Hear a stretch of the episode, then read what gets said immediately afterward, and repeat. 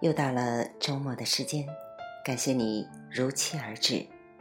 嗨，亲爱的你们，这里是轻音耳语，我是主播李柏。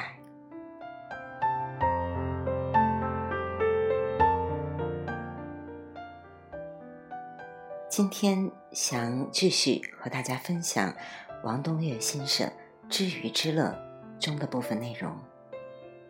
王东岳先生《知鱼之乐》的内容。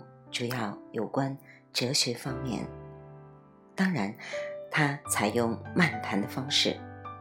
如果您感兴趣，或者您第一次来到轻音耳语收听知鱼之乐，那么我建议您找到我的鱼之乐专辑来依次聆听，因为知鱼之乐的内容是渐次入深的。那么。往期的专辑也有关于王东岳先生的个人简介。今天和大家分享黑格尔的辩证逻辑的圈套，好吧，请随我一起来进入这安静的阅读时间。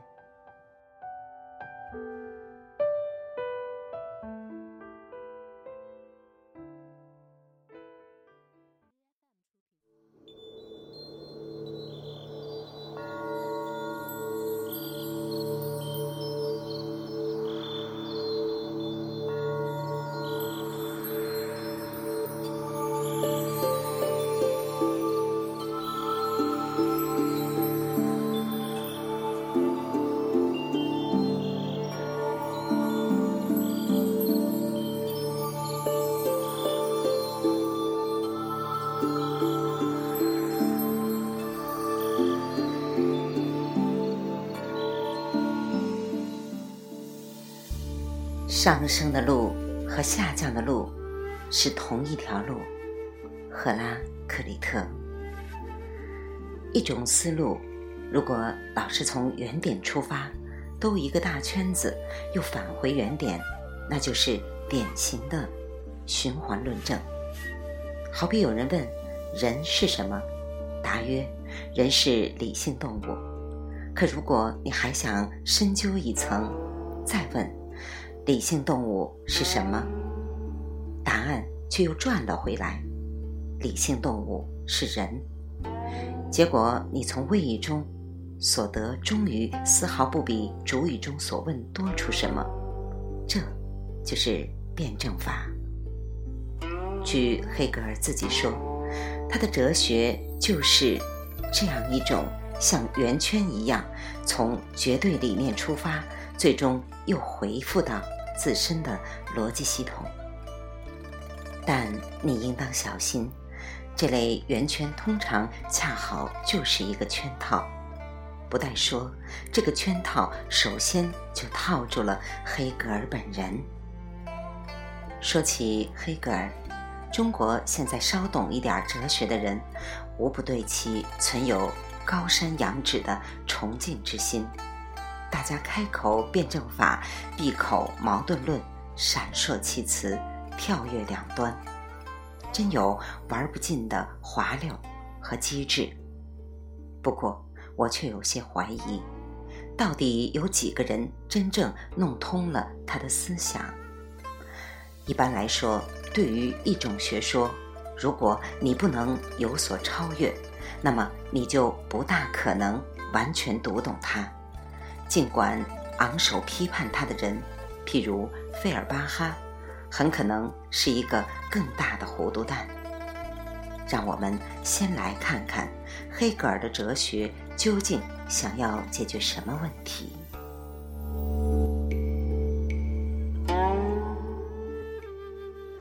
西方哲学史的发展大体上经历了这样一个过程。起初是率然追问身外的世界，即存在的本体，如古希腊的自然哲学时期。尽管随之也发现了所欲追问的世界，总不免折射出追问者自身的精神痕迹或理念的背景，如毕达哥拉斯学派、艾利亚学派，尤其是柏拉图。但终究未曾想到或未曾证明，对自然本体的设问本身，即本体论，直接就关联着对精神本体的设问。直至公元十七世纪，笛卡尔敏锐地意识到，所谓外部世界的存在，总需被统摄在精神之中，才成为可以指谓的存在。从而提出，只有我思是唯一可以证明的存在，由此开创了近代认识论的先河。不过，从直觉上，笛卡尔又不能否认外部世界的存在，于是著名的二元论就此诞生了。然而，一系列问题也由此发生。既然心灵实体是唯一可以确证的存在，那么怎么能够又说物质实体存在或不存在呢？这岂不是明摆着要为自己？认定不能证明的东西予以证明吗？显然，笛卡尔从怀疑出发，却走入独断。合理的推论应该是：精神以外的东西到底存在不存在，一概不可知。这便顺理成章地造就了休谟。既然不可知，何以又会有所知？知性，哪怕是。纯粹知性，这时总该探讨一下了吧？否则说什么可知或不可知，不是照例也属于一种新的独断吗？康德就为此思索到老，并成为继亚里士多德之后，着意拷问知的规定性的近代第一人。诚然。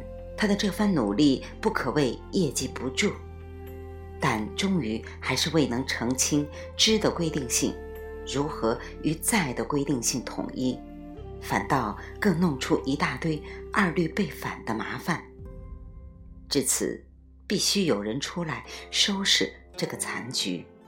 他既不能又跑到精神以外去独断的大发议论，亦不能全然置精神认知的对象。于不顾，同时他还得设法消解康德及其前人所提出的知性或理性中的种种矛盾和混乱，这可不是一件容易的事情。因此，即便他运用某种穿凿附会的方法，只要能够一举解决如此复杂的一揽子问题，就值得给予大大的喝彩。于是，黑格尔那辩证的、绝对的理念之光辉，一时把人照得眼花缭乱，也就不足为怪了。此后，便有人说，黑格尔是哲学的终结。此言不错，因为黑格尔确实将传统经典哲学表面上的所有漏洞都填补起来了。相应的，他同时也将既往哲学的深层不足暴露无遗，那就是他不能说明精神本身为什么会存在，所以他就只好弃灵于一个独断的绝对精神，以及相应的，他也不能真正说明精神本身如何存在，所以他就只好弃灵于那个老朽的。辩证方法，显而易见，黑格尔的目的只是想要澄清封闭的精神系统如何才能与整个存在系统相统一。也就是说，辩证法不过是他临机借来的一种逻辑狡辩工具而已。那么，对于辩证法或辩证逻辑本身，我们究竟应该给他一个怎样的评价呢？简言之，古元刚一变成人，辩证逻辑就开始捉弄这帮可怜的新生命了。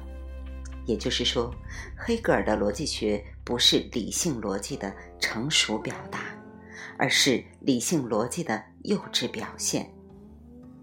黑格尔的功劳。就在于他居然能够将如此稚嫩的逻辑思绪给出如此淋漓尽致的逻辑阐发。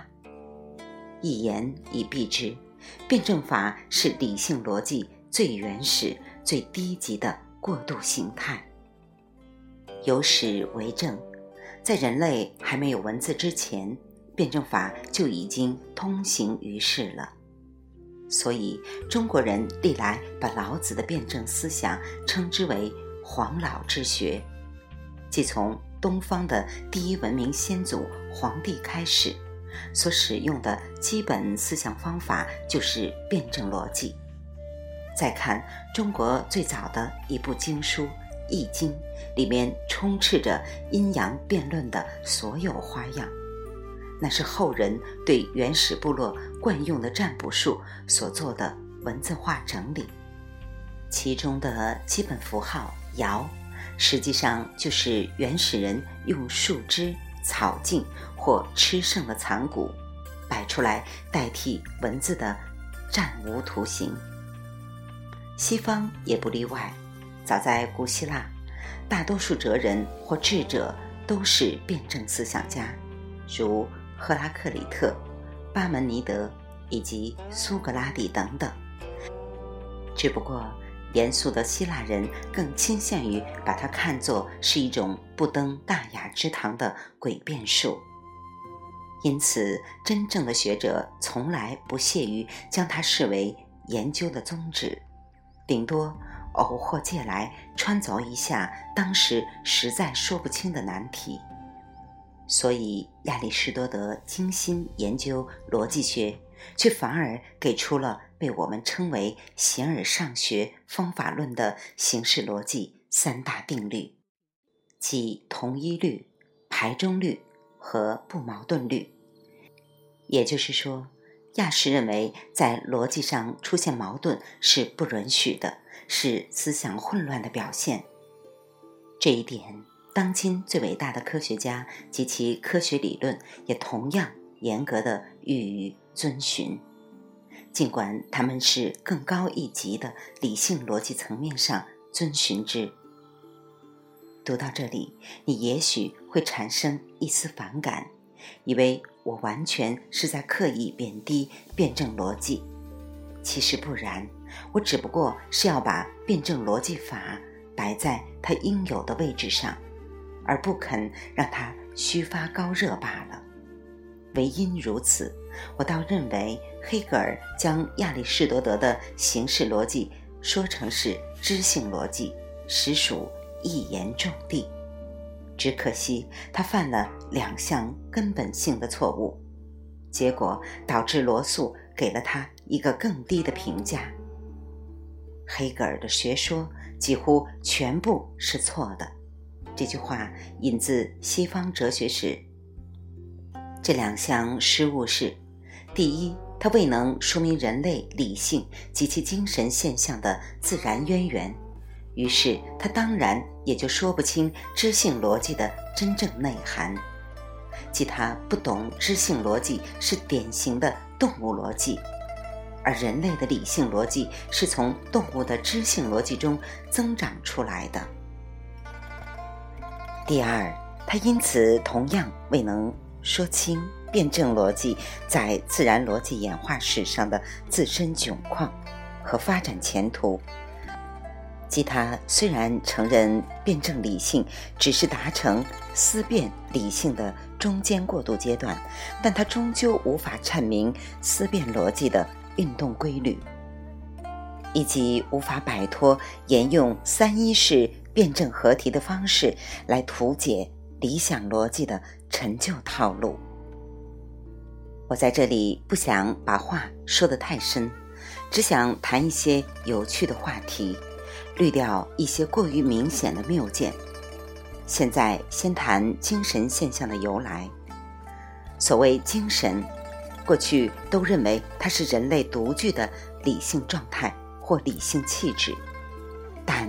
这样看问题，你永远也说不清精神的本质和规定。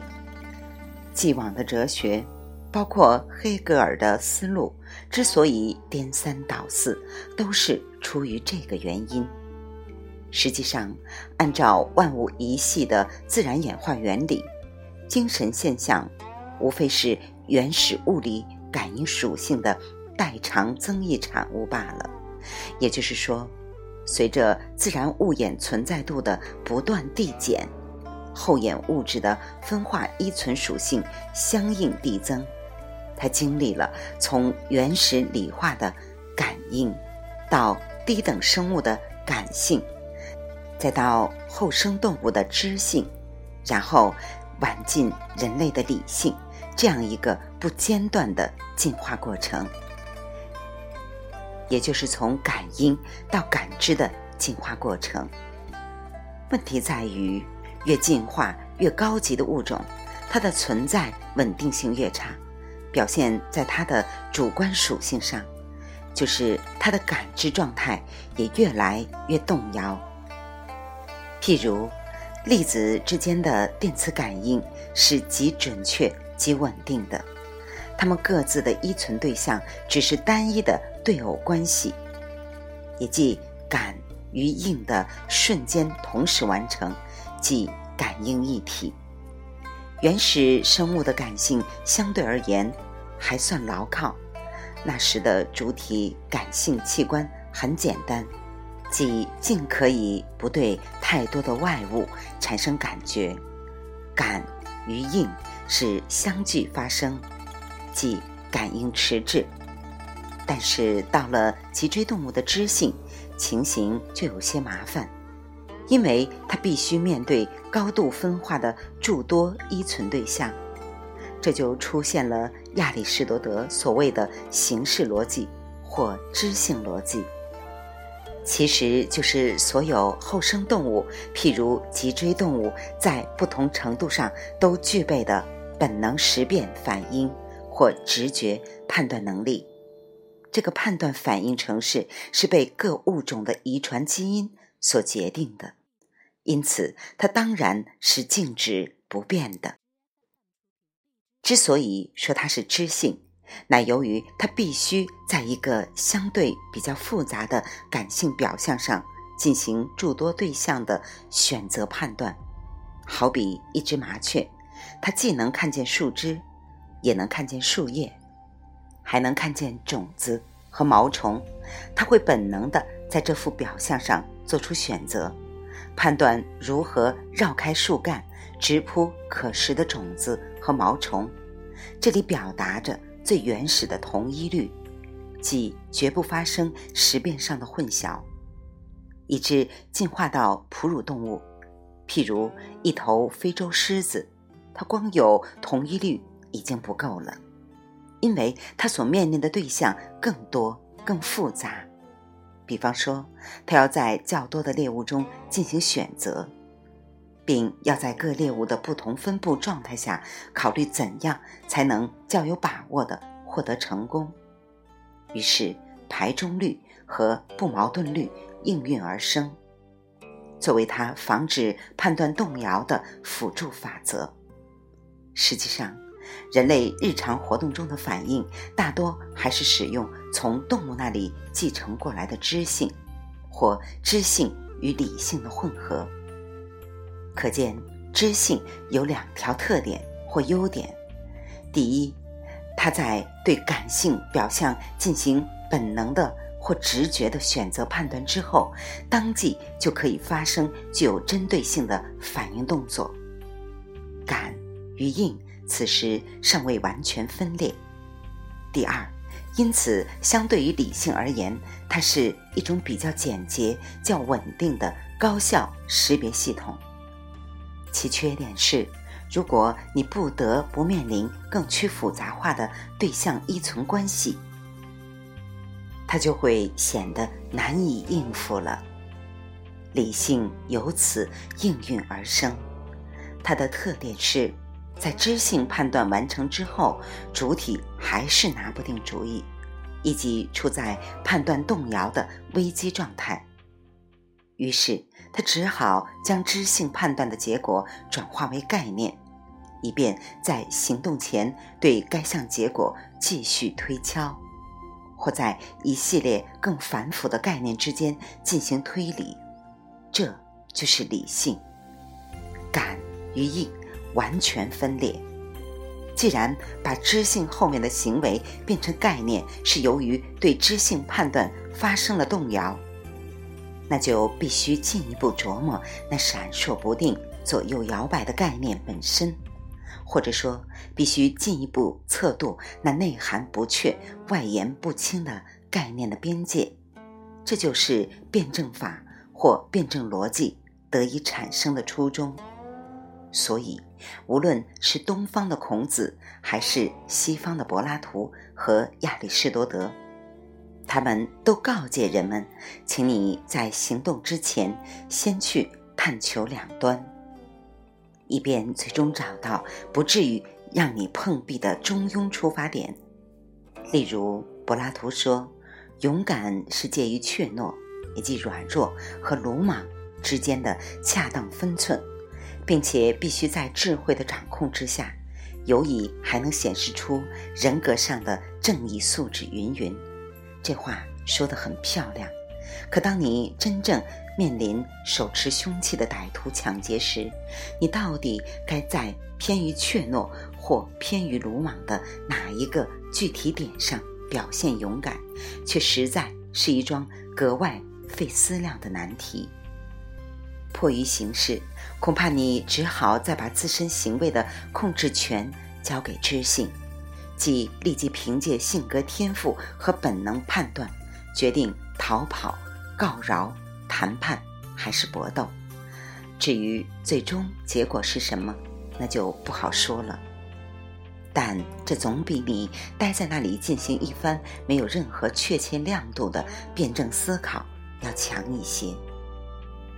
人类就这样掉进了辩证逻辑的圈套，因为你必将碰到越来越多的比遭遇强盗更复杂的问题。然而，上述例证表明，辩证逻辑只能让你犹疑不定、手数两端。它虽然是与你生存状态和感知状态相适配的必然产物。但也仅仅是一个分外困窘的理性初始过渡阶段，你不能停留在这个阶段上洋洋自得，而且要么在简单问题上退回到知性逻辑那里，要么就必须向前推进到理想逻辑的境地。所谓。理想逻辑是指在极其复杂的对象两端或多端对象之间进行细致入微的定量分析和定性判断，就像伽利略用归谬法的逻辑实验来证伪亚里士多德的落体原理，或像爱因斯坦用虚拟法的理想试验来建立相对论那样，说的简单一些。譬如黑格尔曾讲，生命的每一瞬间是生，同时也是死亡。但这样讨论问题，你永远不会知道生命的本质到底是什么。现代科学逻辑证明，在多细胞生物中，生命尽管在每一瞬间都有体内细胞的死亡和更新，但每一种细胞的增值代数是有限的。即随着细胞增殖过程的发展，细胞染色体上的端粒体倾向于渐次缩短，直至停止分裂、生命死亡为止。这是一个单向度的进程，绝没有双向跳动的可能。再看生命的起源，它是从分子进化中演变而来的。而且，随着生物进化的继续前沿，越晚进、越高级的物种，其生存力就越衰竭，直至生命从地球上完全消失为止。这也是一个单向度的进程，也同样没有辩证轮回的任何可能性。这才是生命运动的本质、渊源和趋势。放眼整个宇宙，能量运动的熵，照例倾向于不断增大。这个一点儿也不给辩证法留面子的热力学第二定律，预示着辩证法在偌大的自然界里根本找不见它的立足点。我无意否认辩证逻辑的存在，它是整个自然感应发展和生物逻辑进化的一个必经阶段，但我一点儿也不想崇拜它，因为它实在只是人类理性逻辑的最低水准。要知道。它的普遍适用性恰恰出于它的原始低端性，因为越低级的东西一定覆盖越广，稳定性越大。限于篇幅，也限于此书的读者群体，我不在这里接着讨论理性逻辑的纵深状态，那是一个过于枯燥的专业话题。你不去钻研它，大约也不太妨碍你的思维逻辑跃迁到较高的层级上。